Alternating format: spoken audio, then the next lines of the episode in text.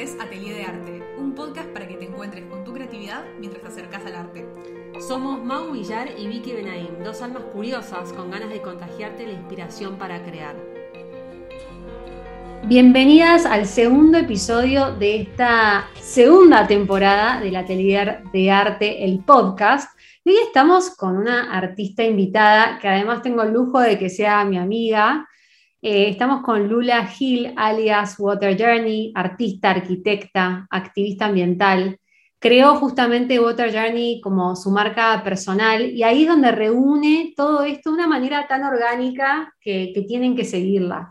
Lula comunica desde lo que es 100% transparente y esas, eso contagia. Eh, todo lo que sabe, todo lo que aprende en el camino lo va comunicando en sus redes y entonces ahí, gracias a, su Instagram, van a poder seguir cómo es su trayecto como, como artista. Ya nos va a contar que además ya no está más en Argentina, se cruzó el charco para ir en búsqueda de, vamos a ver qué. Em, así que bueno, le vamos a dar la bienvenida a Lula, pero antes tenemos el disparador creativo para que si están escuchando este podcast y tienen ganas de hacer algo, lo puedan ir haciendo mientras escuchan la entrevista. Tal cual, siempre nos gusta traerles como este lado de que puedan inspirarse y que escuchar el podcast quizás mientras salen a caminar, mientras vuelven o están en algún trayecto moviéndose a uno o a otro, pero si tienen la oportunidad de estar en su escritorio, en algún estudio, en un café, inspirándose y tienen ganas de bajar esta inspiración a papel, incluso dejarse el disparador para algún momento que tengan libre la semana, se los dejamos. Como siempre cuando tenemos invitadas, nos gusta traer traerles como esta oportunidad de inspirarse en el proceso creativo de esta artista, ilustradora y diseñadora invitada. Así que las invitamos a que vayan a chusmear un poco el Instagram de Lula, sobre todo para que vean un poco como, creo que algo interesante como a, destacar y a que, que, traigamos como inspiración es lo fuerte de, como su gran fuente de inspiración siendo la naturaleza, el mar, y ver cómo podemos usar eso para crear, ¿no? Entonces quizás inspirándose en su proceso incluso salir del papel y buscar otros elementos y traer como este lado eh, de elementos para darles quizás otra vida, otra forma y que puedan como combinarse con el arte. Eh, o simplemente si están con sus acuarelas, con sus marcadores o su tablet y tienen ganas de inspirarse en la naturaleza, que lo puedan hacer. Así que con el disparador creativo que ya las dejamos creando mientras empezamos, eh, le vamos a dar la bienvenida a Lula. Gracias por sumarte al podcast Atelier de Arte, Lula. Hola chicas, gracias. Un gustazo, para mí un honor estar acá. Soy gran fan del podcast y bueno, feliz de que me hayan convocado. Nosotras somos fans tuyas, Lula, porque como decía en la intro, ¿no? Hay algo tuyo que es tan circular, tan orgánico, que, que vos la ves a Lula y integra todo tan bien y luego lo demuestra en su arte, ¿no? ¿Cómo es esto del deporte, la arquitectura, el activismo ambiental NFTs y, piezas de playas. Contanos un poco de este camino y también cómo llegaste a, donde estás hoy y, bueno, un poco tu camino también artístico. Gracias, chicas. Bueno, la verdad es que un poco me emociona al escucharte hablar y, que hables de esa circularidad, porque un poco fue y es, sigue siendo siempre para mí un desafío hacer eh, las cosas desde esa coherencia. Y creo que tiene un poco que ver con todo mi camino de vida, de recorrido, ¿no? Más allá de ser la artista o la arquitecta o ese rol, yo hoy tengo 35 años de existencia como humana en este planeta y que todo lo que yo viví me fue llevando hacia ahí. Y no sé por qué, pero te voy a tirar esta que justo estaba escuchando la canción de Jorge Drexler, que habla del faro, que dice lo que importa en, el faro son los 12 segundos de oscuridad, o sea, para que ilumine tiene, y sea intermitente tiene que haber esos 12 segundos de oscuridad.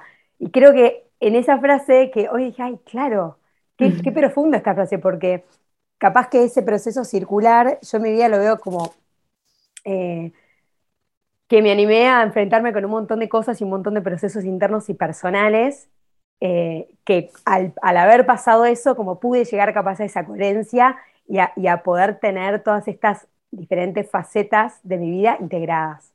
Eh, y eso fue a lo largo de muchos años. Eh, si quieren les hago como un recap chiquito, cortito de, cuando, cómo empezó todo esto, hace seis años. Eh, bueno, eh, todo empezó con una ruptura amorosa, porque yo tenía como toda mi vida en una caja perfecta, armada, viste, tenía la arquitecta, tenía mi trabajo y todo, pero había un montón de partes mías que yo no me había animado a ver, y ahí estaba dentro la creatividad. Entonces este parador, que fue este gran quiebre externo que como que me viene a abrir, eh, me llevó directamente al océano. Lo que hice fue siempre, a mí me gustó mucho siempre eh, eh, expresarme por medio del deporte a través de mi cuerpo, entonces me subí una tabla de surf, stand-up paddle a full, a full, me compré mi primer equipo para remar, y ahí en el Río de la Plata empiezan a aparecer, bueno, la contaminación plástica, esto te estoy hablando hace seis años, que la contaminación plástica no estaba en boca de todos como está hoy, gracias a Dios que ya es un tema bastante mainstream. y ahí fue cuando dije, bueno, pará, esto me interesa mucho. Eh, acá, me, o sea, me vibra, voy por acá y, lo, que me, lo que me dio el Río de la Plata y pararme en la tabla fue como poder ver las cosas de otra perspectiva. ¿no? Yo me acuerdo que iba los viernes al mediodía a remar estaba mirando la ciudad desde otro lado.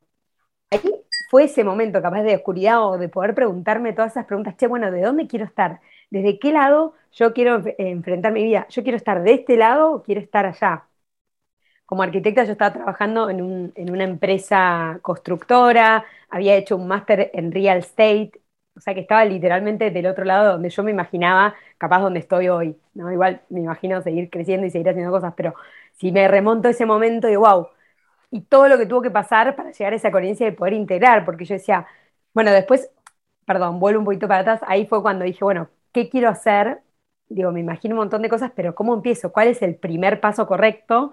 Y dije, bueno, voy a abrir un, Instagram que se, y ahí dije, bueno, Water Journey, porque justamente no quiero que sea enfocado con un goal particular, que si lo alcanzo estoy contenta y si no lo alcanzo estoy triste, sino que quiero que el agua me vaya marcando el camino y poder ir registrando todo lo que yo voy viviendo. Y, y después me empecé a dar cuenta que yo estaba haciendo activismo y a la vez todo lo que yo estaba aprendiendo en sustentabilidad me empezó a nutrir y me empecé a dar cuenta que la sustentabilidad podía ser desde el lado artístico, desde lo creativo y también desde la arquitectura y podía integrar mi vida y ayudarme a hacer un montón de cambios de hábitos que a mí me iban a servir a relacionarme con la naturaleza, que fue el medio que como que contuvo todo lo que a mí me estaba pasando. Entonces eh, empezaba yo a, tener un lugar, si bien yo seguía con mis otros, mis otros trabajos como arquitecta, tenía como mi lugar creativo y en donde ahí empezaba yo a volcar todo. Y ahí fue cuando empezó. Eh, y después, eh, sí. No, no, no, como que vos empezaste a hacer arte, a hacer obras, pero medio que en tu casa y para vos al principio. Al principio no las comunicabas o no. Tenías este Instagram donde volcabas el activismo, el deporte, pero todavía no el arte. Exacto. Los primeros años, recién hace tres años que empecé con, con lo del arte, los primeros años era todo activismo y mucho relacionarme con, con muchas organizaciones, empresas sociales, como por ejemplo Amplastify, que me nombró embajadora. Entonces, todo eso eh, a mí me potenció un montón y Water Journey también fue parte de, toda una camada de activistas ambientales, que estábamos todos muy conectados. Eh, estaba junto de la loca del Tupper, Eco Intensa. Eh, bueno, hay, hay, como toda una camada que nace en ese momento, que somos como muy generacionales, cada uno desde su lado, eh, y yo estaba más como desde el deporte, capaz. Pero lo que pasó es que en todas las, limpiezas que organizábamos con todas estas personas y organizaciones, yo es como que sentía que para mi discurso eh, y para lo que yo quería contar me servían las piezas. Entonces me las empecé a guardar. Así fue como surgió. Y lo primero era, lo que yo hacía era arte efímero, porque hacía tipo GIFs. Entonces ponía las piezas, entonces hacía los diferentes fotogramas, entonces se armaba una figura, después se desarmaba, y al principio empecé a mostrar eso, después dije, no, pará, pero esto lo tengo que, y, ahí empecé yo a reconectar con toda la técnica y toda la composición que yo había estudiado en la Facultad de Arquitectura. Volví a agarrar mi cutting mat, mis, ah. trinchetas, eh, eh, mi, caja que yo tenía para armar maquetas, en donde tenía mis cosas ahí, las reglas de corte, y me empecé como a, empecé a volver y empecé a tener de nuevo ese momento que tenía cuando iba a la facultad de hacer maquetas, de quedarme horas, viste, trabajando con mis amigas de estudio, eh, y creando y creando, creando, y creando estas maquetas, ¿no?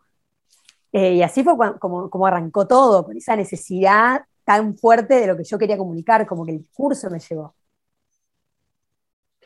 Y venís también de una casa donde se respiraba como mucha historia del arte, además de la arquitectura que estudiaste después, ¿no? Con tu mamá, eh, que, que, está vinculada de cierta forma Sí, sí, total. Es que bueno, o sea, nosotras con mi mamá somos muy, muy, muy unidas, siempre. Nos une mucho el deporte. Al principio, en eh, la, etapa temprana, capaz más de compartir mucho el deporte, yoga, pilates.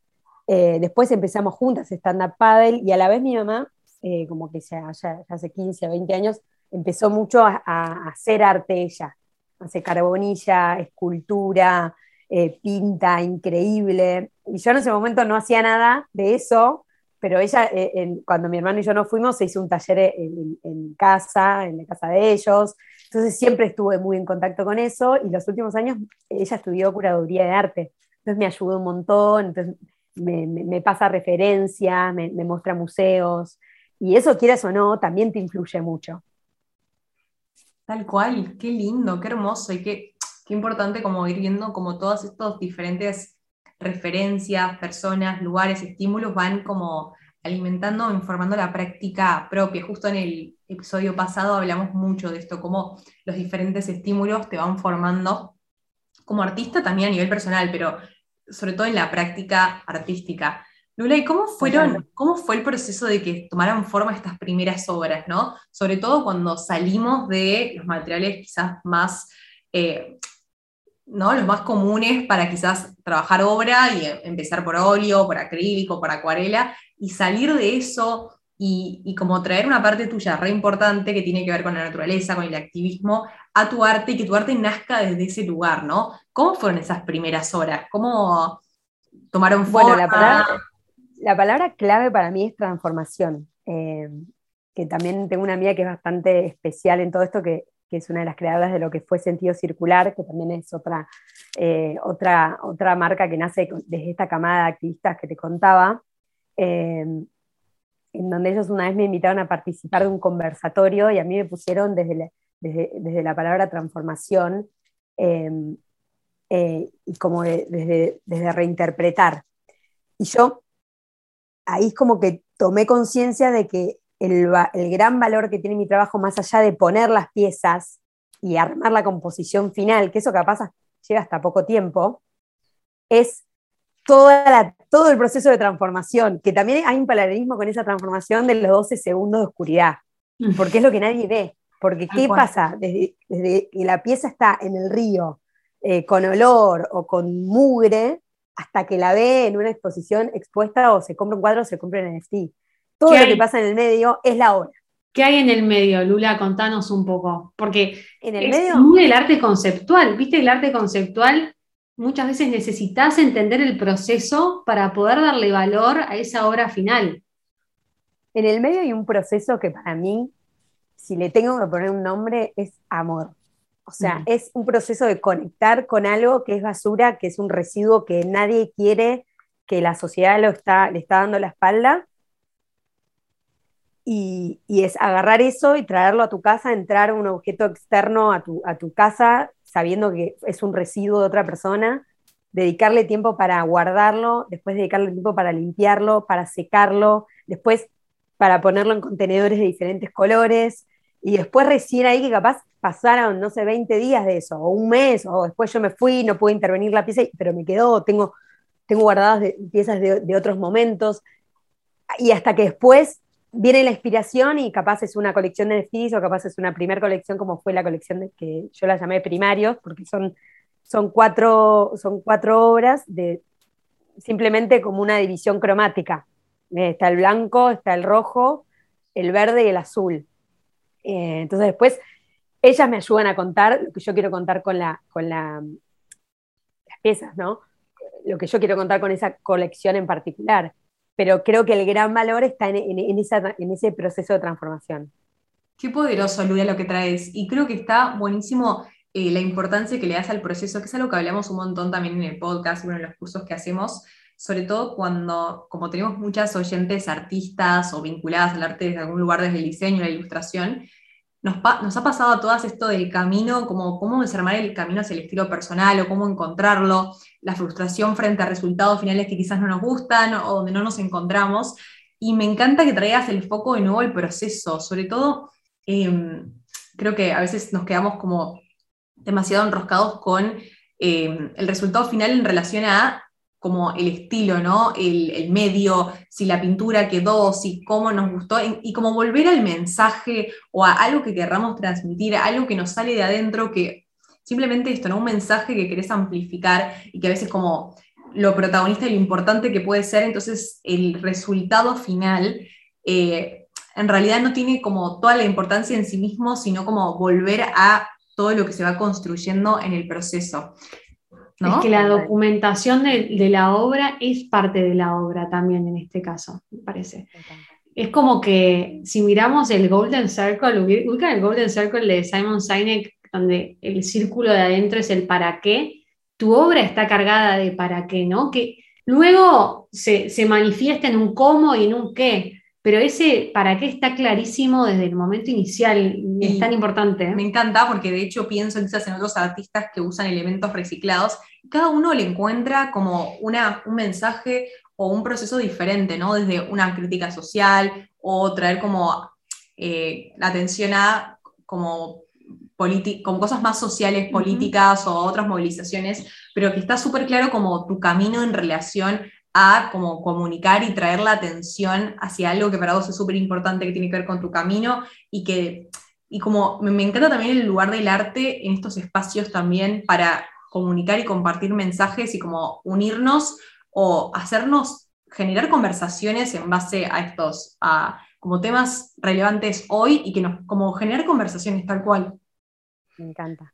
Bueno, en esto del, del lenguaje propio, yo me acuerdo que eh, en uno de mis, así, en mis momentos de crisis, eh, estaba trabajando con una coach eh, y ella fue, ¿por qué voy a esto? Porque está bueno empezar a rodearte de personas que te empiecen a decir y que te empiecen a espejar todo lo que vale tu proceso y tu, y tu vida. Porque yo decía, bueno, ahora estoy en un momento que no sé, como que creo que capaz que dejo la arquitectura, pero ¿y qué hago? ¿Y cómo puede ser que que Water o sea, nadie, no hay nadie que trabaje de sub, de, arte y, de, activismo. Y, ella me dice, sí, sos vos esa persona. O sea, no, no, capaz que no busques antecedentes, o sea, créalo vos.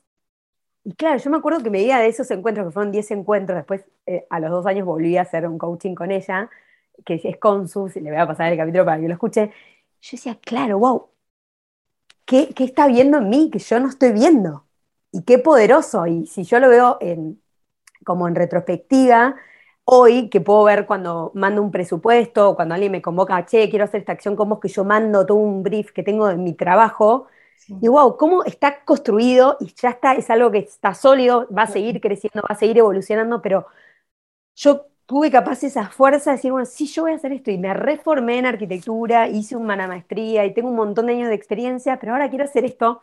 Y lo que me decía mi coach es, y todos los años que vos te formaste como arquitecta, que invertiste en eso, te acompañan, no es que los borras, te acompañan y empiezan a sumarte otro valor desde otro lado, ¿no? Entonces yo soy, sé construir por, ser arquitecta, entonces puedo construir un NFT, puedo construir una obra de arte, puedo construir una casa, un hogar, entonces empezar a resignificar eh, y, ahí es muy importante eso, el valor personal y empezar a darse una de esas concesiones, valorarse y aceptarse a una misma como, como una es. Entonces ahí empiezan a aparecer esas locuras de estos mensajes y decís, che, eh, al final lo único que tengo que hacer es mirar para adentro y animarme a eso que veo. Me encanta, iba a ir ahí, porque tanto Mau como vos, Lula, o sea, por lo que se ve en las redes, y bueno, justo las dos las conozco desde otro lado también, se encargan de crear y construir una vida que aporte a su arte, ¿no? Una vida que vaya en sintonía con su arte. Eso tiene sus costos también, ¿no? Bueno, ok, tengo que dejar, en tu caso, la seguridad, el laburo fijo de la arquitectura, que me está yendo bárbaro, en pos de tal cosa. En tu vida has ido haciendo un montón de movimientos vertiginosos a full en pos de ir a este water journey eh, circular con arte, deporte y sustentabilidad. Como ¿cuáles reconoces son como esos cambios que tuviste que hacer en tu vida para, para estar más en sintonía con tu propósito? Sí, total. Bueno, me, acordé de algo que justo eh, vos estabas presente en el viaje a Hawái en el 2019. Eh, un media paréntesis que yo voy a Hawái cada, no sé, cuatro o cinco años trato de ir porque tengo una amiga que vive ahí hace 15 años y es una gran fuente de inspiración para mí. En el último viaje que fui, 2019, coincidí con Vicky, que justo ella iba a, un increíble, entonces estuvimos juntos en Hawái, en Flash. Hay un mega paréntesis, pero yo me acuerdo de estar en la playa de Hawái, en vacaciones obviamente, y estar juntando plásticos y yo decir como, yo quiero vivir de esto, o sea, esto para mí es un trabajo, y yo estoy en Hawái, y yo siento, y desde que volví, la meta era, yo quiero que este sea mi trabajo, y cuando yo esté juntando en el río, yo esté poder estar trabajando. Y hoy en día eso es como, se concretó. Eh, y esas concesiones... Sí, sí no, Lula, es que me parece que es muy poderoso lo que decís, porque es lo que venías diciendo antes. No se trata como de ese elemento en concreto, sino todo el proceso y todo cómo resignificó ese espacio. Y me quedé pensando mucho en cuando decías esto de como, bueno, pero yo hago esto de deporte y hago esto de arte y, y el activismo, y nadie hace esto como a veces como me parece como tan lindo ver eh, como cuando un mensaje o un propósito es tan grande que supera cualquier estructura, ¿no? Entonces supera la estructura del arquitecta que quizás trabaja nueve horas por día y tal, o del artista, como va, va a como crear incluso su propio camino, ¿no? Incluso a mí, en lo personal, también es algo que me, ayudó mucho, como quizás describirme más por mi propósito que por lo que hago, porque si tengo que empezar a contar todos los proyectos que hago y que sí, no, ilustración y esto y contenido, a veces como que me, como me, también me intento desafiar a mí misma de como salir de esa estructura, de esa etiqueta y decir como, en realidad lo que yo busco hacer en lo personal es inspirar a que más personas se conecten con su lado creativo, ¿no? Para conectarse con su versión más auténtica, para lo que sea, pero que usen la creatividad como una herramienta. Entonces, quizás cuando nos conectamos con ese propósito, podemos salir de esa estructura y en vos, Lula, se ve mucho porque incluso entrar a tu Instagram, si, bueno, lo están haciendo mientras ven el parador creativo, están viendo lo que hace Lula desde su, como a nivel ya visual, te das cuenta que incluso porque hay un video de otra cosa, o cómo, cómo vivís tu día a día, o cómo te inspirás, cómo es tu proceso creativo, todo tiene, lo, vuelvo a lo que decía Vicky, ¿no? Esto de circular y de que todo tiene como una coherencia y una armonía, no solo visual, sino a nivel como propósito, y eso se transmite mucho y creo que a veces tiene esto que decía también Vicky, de lo incómodo, de como que no cabe en una estructura porque no hay molde ya prehecho, pero a veces el propósito supera esa estructura y creo que es lo más lindo. Ay, sí, gracias. Yo la verdad es que sí, es como que a mí hay algo que me está empujando, que me está tirando, que es ese propósito o es esa forma de, cómo elijo vivir la vida.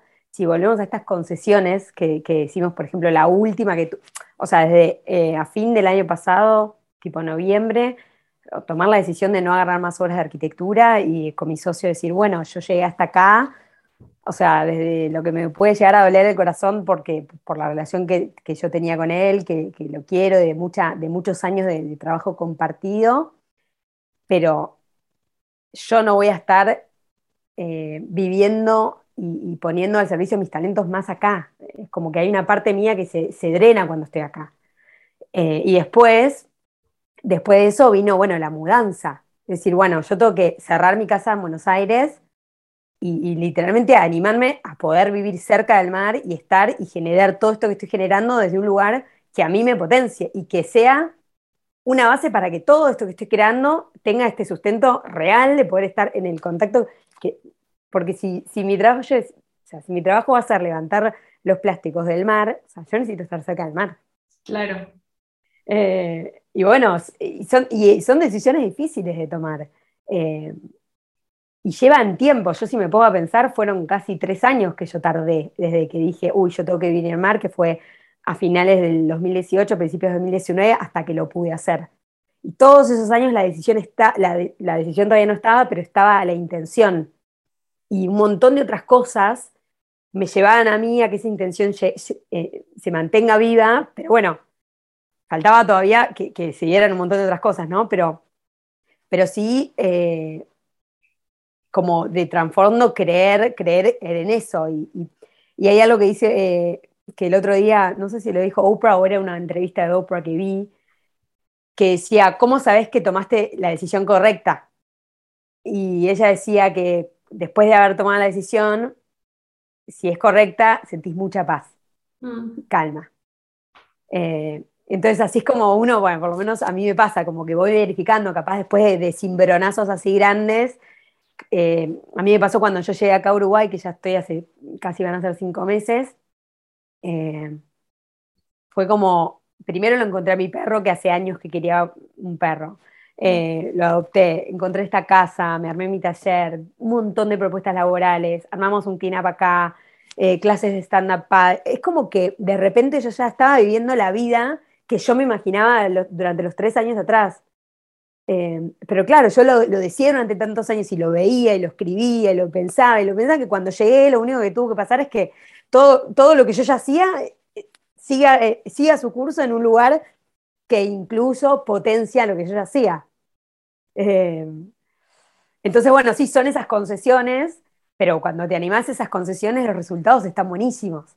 Es que el coraje que se necesita para tomar esas decisiones es importante, pero evidentemente hay un propósito, como decías, es muy figurativo, ¿viste? Que te tira, que, o sea, no te, no te permite quedarte quieta a donde estás si eso no corresponde a tu propósito. Eh, siempre fuiste como muy clara en, en los no, yo acá no, porque esto no me suma. Yo acá sí, porque esto sí me suma. Entonces está bueno como tener bien eso en claro para ir armando tu camino artístico, laboral, lo que sea, y que ese camino tenga como un trayecto mucho más definido. Eh, y esto me lleva a un tema que queríamos hablar, que hablamos con muchas invitadas, que es cuando una marca te invita a eh, que colabores con tu arte, ¿no?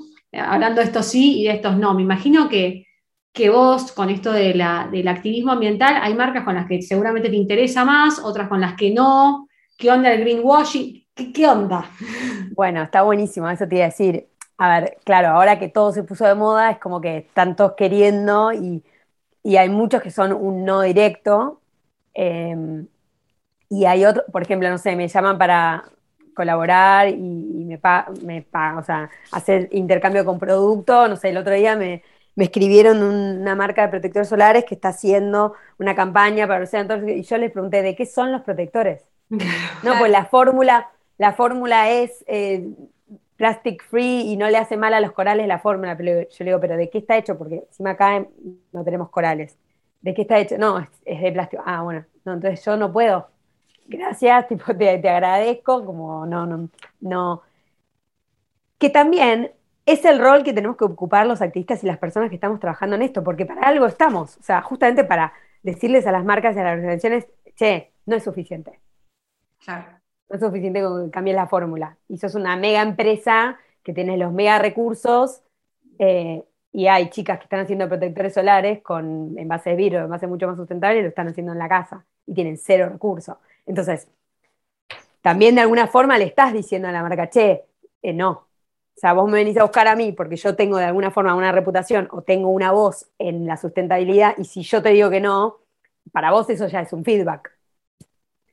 Eh, pasa mucho, mucho que, también o no entienden la problemática o te dicen, ay, vos vení, vos que yo quiero eh, con vos que reciclás. yo digo, bueno, yo no reciclo y yo, el abordaje mío no es hacia el reciclaje, porque creo que el reciclaje no es la, es la eh, solución, sino que creo en, el, en, la prevención, en dejar de usar como atacar antes. Y lo que yo hago es una expresión artística, no es reciclar. El reciclaje en sí pasa en las plantas de reciclaje, como en las cooperativas o en los lugares donde literalmente el material queda como un fardo para que se pueda reutilizar el material en otra industria. Entonces esto es otra cosa.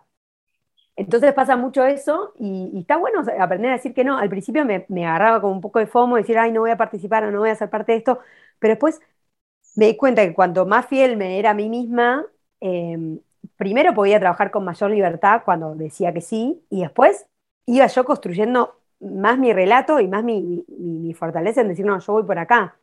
Porque después, si te contratan para hacer acciones o cosas con una marca que no estás del todo eh, hermanada, después te sale todo de forma rara y, no es genuino. Tal cual. Tal cual. Hay que tener mucho cuidado con eso, por lo con lo de greenwashing, porque creo que si meto una cosita más antes de la próxima pregunta, que es que, em, a ver, el greenwashing es, bueno, en las empresas, obvio que va a estar el greenwashing y siempre buscan así como lavarse y, verse bien, pero atrás de las empresas hay personas. Entonces, eh, lo humano es lo que después como termina, por eso a mí lo que me gusta es no, no, no, no point, o sea, no apuntar, no es que ay, las empresas están mal, o los gobiernos están mal, o los consumidores estamos mal.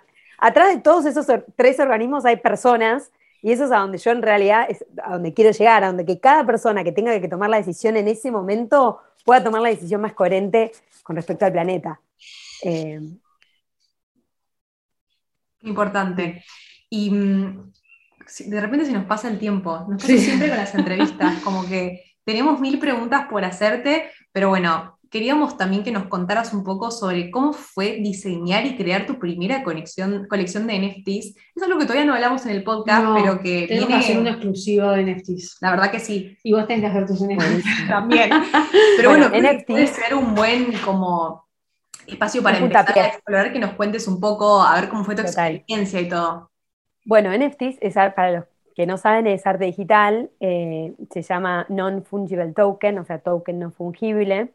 Eh, y es la forma de expresión artística que propone la Web3 y todo el, todo el, mundo de las criptomonedas, ¿no? de las cryptocurrencies. Y yo al principio como que a fin del año pasado empecé a escuchar y empecé a ver y medio como que me, ¿no?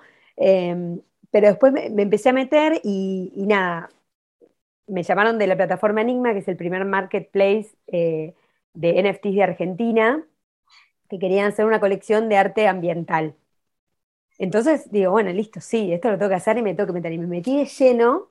Em, para los que no saben, o sea, el non-fungible token habla de un token que es una unidad de valor no fungible, o sea, es un archivo que es arte. Por ejemplo, las cosas fungibles es, por ejemplo, un billete de 100 pesos. Si Vicky o, Mau tienen un billete de 100 pesos, yo tengo el mismo, las tres lo podemos rotar y yo me voy a poder seguir comprando lo mismo que vos. O sea, porque es fungible. Cuando algo es no fungible es que hay, es único, no existe otra cosa que sea exactamente igual. Entonces, lo que hace el sistema de estos marketplaces es que le, adjudica un contrato de valor a esta obra digital, en donde se adjudica un nuevo dueño, que es quien la va a comprar, va a un porcentaje para el artista, y después puedes adjuntar otros porcentajes. Entonces, como la escritura de una casa, que es Exacto. Es única, pero eh, a diferencia de que en la escritura de una casa tiene que participar un escribano que escribe, otro que lo imprime, otro que lo valida, otro que no sé qué. Descentralizado. El día, de el día del coso ir a un banco y firmar. Entonces, hay un montón de organismos que están metidos en una escritura y esto es, lo subo al marketplace y yo armo el contrato y el que me lo quiere comprar, si sea en Finlandia, México, no sé qué, me lo compra y somos él y yo. Pero lo lindo que tienen los NFT, que fue por esto que yo me metí, que es que el NFT lo que viene a hacer es no es simplemente que yo subí mi contenido digital y lo vendí. Yo le otorgué un montón de beneficios al NFT que el que lo compraba pasa a ser holder y posee esos beneficios. Eh, por ejemplo, eh, parte del NFT va a estar, lo donamos, porque ya se vendió, lo donamos a Amplastify, que está haciendo una moneda de criptomoneda, que es eh, Amplastify Coin, que por cada moneda de esas que vos compres se va a validar una tonelada de plástico evitado. Entonces empieza a pasar como el tema de los bonos de carbono, pero con plástico. Entonces el día de mañana, el futuro, cuando el plástico esté regulado para las empresas y las corporaciones, si ellas a fin de año hacen su balance y están por demás de lo que pueden consumir o generar de plástico, lo validan, lo, van a poder machear con estos bonos desplastificados que serán Plastify Entonces, parte de eso fue ahí. Después armamos un evento especial para todos los holders. Después la obra eh, eh, en vivo, que también les di la obra. Entonces, Eso es un, super plus. El NFT no suele ir acompañado de obra física y vos le diste también la obra física. Sí. ¿Y cómo fue? Bueno, todo el proceso creativo fue, bueno, empecé a decir, bueno, entonces las criptomonedas, arte digital, y, hablaba acerca del valor de las cosas, ¿no? De cuánto valor tiene la tierra, cuánto, o sea, la colección se llama el valor de la tierra. ¿Cuál es el valor de la tierra?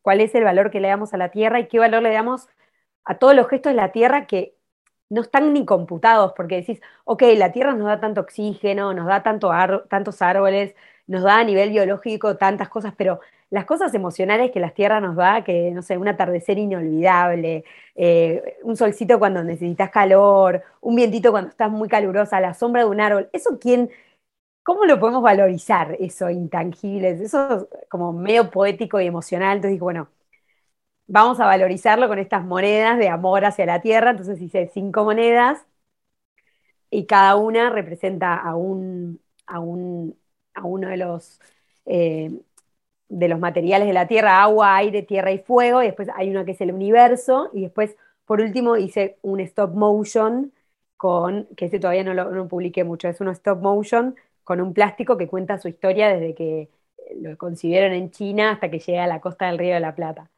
Entonces ahí se armó la primera colección y la verdad que estuvo increíble porque ahí yo laburé. Primero hice las obras, después las digitalicé, después entró en el equipo un animador en donde yo le bajé toda la idea de cómo me la imaginaba animada, con el fondo. El animador, lo hacía, íbamos corrigiendo. Después validamos con el marketplace y así fue un laburo de, habrá sido un mes, un mes y medio, que a mí me, pareció increíble, me apasionó.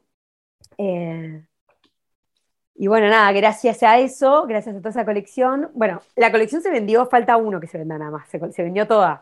Vamos a dejar el link. Sí.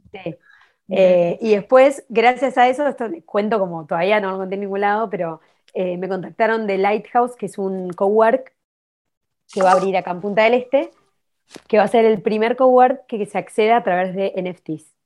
Muy bueno. Eh, esto va a estar increíble, entonces lo que se necesita es una, primero, aparte el cowork, va a ser cowork para emprendedores de triple impacto, que estén en sustentabilidad, en arte, o sea, en medio ambiente, y el acceso va a ser a, través de NFTs. Entonces yo con los chicos estamos a full laburando y voy a ocupar el rol de como guiar a todos los artistas locales y bueno, el de Buenos Aires o donde sea que quieran tener sus NFTs en esta nueva plataforma que se llama Real Talk y ayudarlos en todo lo que capaz yo ya hice o todo lo que pude aprender habiendo creado mi, eh, mi colección para crear estos nuevos NFTs que van a ser las llaves de acceso a este lugar. Así que no, es un mundo apasionante estás como sentando muchos precedentes al mismo tiempo, me parece. Como, por un lado, eh, hace unos años fue lo de, la, sustentabilidad. Después fue crear obra con los desechos, de, una forma como tan particular. Luego los NFTs, no hay muchos artistas argentinos todavía que estén haciendo NFTs, y ahora este cowork, digo, eh, la innovación a flor de piel. Tremendo, tremendo. tremendo. si, lo, si, lo, veo así en retrospectiva, sí. Eh, pero bueno, es que no sé, es lo que te digo, es la fuerza que tira, tira, tira, uno va para ahí. tira. Bueno, eh, tenemos como un montón de cosas más para hablar, pero siempre tratamos de que los podcasts no se extiendan más de 35, 40 minutos para que sean escuchables. Eh, pero creo que no hay duda de, de, cómo el propósito puede llevarnos, gracias a tu ejemplo, ¿no? puede llevarnos a diferentes manifestaciones en coherencia con ese, con ese propósito. Hoy el arte es una de tus formas de, comunicarte y es una forma también de educar. Como gracias a, la documentación de todos estos procesos, yo creo que es contagioso, ¿no? Como me decís, vamos a limpiar una playa, y yo, mmm, qué embole, ponele. Me dice, vamos a limpiar una playa, porque ahí vamos a obtener la materia prima para nuestra obra de arte, y te digo, ah, ok, claro, esto es mucho más tentador, ¿no? Entonces... Y es muy poderoso esto de que venimos diciendo, ¿no? Como el propósito como motor, como fuerza que tira para adelante y acompaña. Y entonces todo empieza a tener coherencia. Entonces el deporte y la, un estilo de vida y el arte y la tecnología como herramienta al servicio de este propósito hace que todo, de nuevo, volvemos al, inicio de este capítulo, de este episodio, ¿no? Como esto de que sea circular. Em, así que gracias Lula por compartirnos como tu experiencia. Eh, sin duda vamos a dejar todos los links para que puedan conocer más de tu trabajo, todas las, oyentes del podcast. Está ahí nuestra... nuestra no había aparecido hasta Responsal canina. Claro, de Atelier de Arte. Y, bueno, gracias por, no solo por lo que nos compartiste hoy en el episodio, sino por todo lo que estás haciendo para como llevar adelante eh, tu mensaje, eh, que es muy inspirador. Oh, gracias, chicas, gracias. Eh, se me viene capaz como mensaje final, que no mencioné, pero un poco que sí, que es, está el arte, está la sustentabilidad y también hay mucho trabajo personal. O sea, no me gusta decirle espiritualidad porque a veces es como, tiene una, una, connotación rara esa palabra, pero sí creo que a mí me inspira mucho el trabajo personal, verlo en mí misma, obviamente, pero me inspira mucho esas historias de superación personal eh, y atrás de mi trabajo también hay mucho de eso. Eh, si tengo que dar un, consejo, dejar como que capaz algo, para, para quien esté escuchando, como que se animen a su rareza y a sus cosas que les están pasando adentro, porque esas cosas que se imaginan y que sueñan y que capaz comparten con alguien que no está preparado para entenderlo, que que no le hagan caso a esas personas y que, que confíen en eso, porque eso es la creatividad que les está diciendo, che, acá estoy, acá estoy, todavía no me di por vencida y sigo acá. O sea, y ese mensaje te llega a vos, no le llega a otra persona. O sea, que confíen en eso y que cuanto más raro, más único, mejor. Hermoso, Lula, gracias. Bueno, gracias por ser parte. Nos vemos en el próximo episodio. Si les gustó, pueden ponerle corazoncito o estrellita, creo que es, eh, y recomendarlo. Así que nos vemos la próxima. Nos vemos en el próximo episodio. Gracias. Chao, chao.